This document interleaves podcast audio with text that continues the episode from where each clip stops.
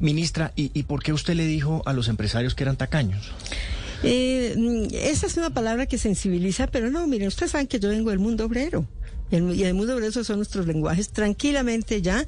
Lo que sí le digo es que las cifras son contundentes. Ustedes ya ven, es que un día, un día laboral hoy vale 4.166 pesos. Parecería poco.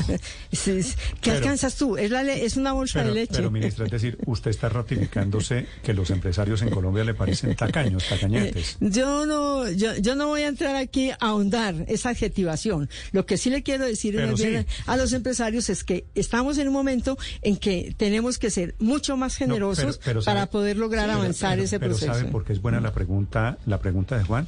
Porque es que los que pagan y los que asumen el riesgo y los que ponen el capital son los empresarios. Pero te voy a decir, Néstor, mira que también Usted ha tenemos... estado siempre en el sindicalismo. No, no, no, no, Néstor, pero te quiero decir algo. Señora. Es que quien produce la riqueza en el país.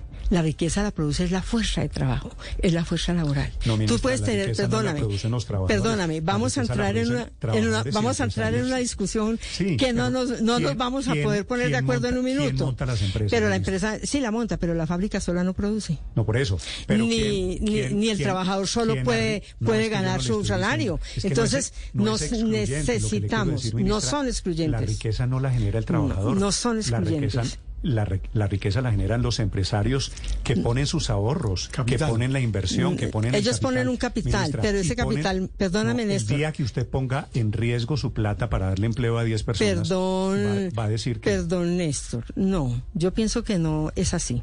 Esto tenemos que trabajarlo, son dos puntos, son dos visiones, así. Yo lo que he llamado es, no me, no vengo a hacer unanimismos, ni vengo pues a, a, a imponer mi punto de vista, pero yo sí pienso que un punto central para que avancemos es que tenemos que aprender a construir en la diferencia. Y construir en la diferencia es saber eso que tú estás diciendo. Tienes este punto de vista, nosotros pueden tener este. Hoy mi papel fundamental aquí es liderar este proceso que nos permita hacer que Colombia vaya hacia un proceso de productividad. Y en ese proceso de productividad donde los empresarios avancen, ganen, pero que haya garantías para los trabajadores y, cómo- las trabajadoras. y cómo Ese es el proceso de la política pública.